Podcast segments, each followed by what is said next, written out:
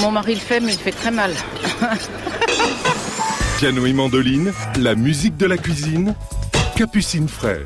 Une pierre à aiguiser est un ustensile discret qui se range facilement dans un tiroir. Pourtant, sa mission est primordiale en cuisine car il n'y a rien de plus désagréable et dangereux qu'un couteau qui ne coupe pas bien.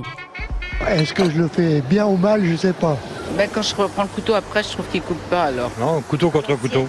Des couteaux en contact et puis vous passez dessus, dessous, dessous. euh. Ça coupe extrêmement bien, figurez-vous.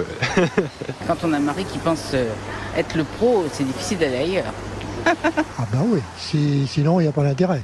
Le tranchant de votre couteau ne mesure que quelques dixièmes de millimètre. C'est une partie fragile qu'il faut entretenir avec soin et précision. Il existe des pierres naturelles et des pierres artificielles. Selon le modèle, elles seront plus ou moins abrasives. Par exemple, si vous possédez des couteaux japonais à l'acier très dur, optez pour une pierre à grain fin, donc très abrasive. Au contraire, si vos couteaux sont souples en acier tendre, préférez un grain plus important pour ne pas user prématurément le tranchant vos couteaux.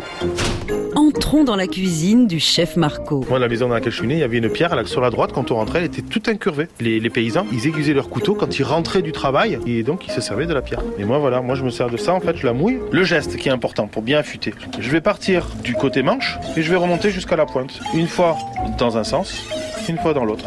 Tout simplement, et après, je vais aller chercher le fil. Donc la, la lame, c'est le, le corps du couteau, et donc au bout de la lame, c'est quoi? C'est le fil. Et donc ce fil, en fait, je vais tâcher, voilà, de le respecter, tout simplement. Et là, voilà, là, on a un beau couteau. Et ça s'entend Il chante le couteau.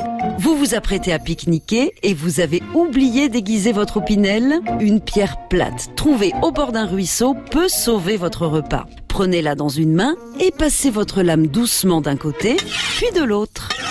Et là, on fait attention parce que ça coupe très très fort. Piano et mandoline, à réécouter et à podcaster sur FranceBleu.fr.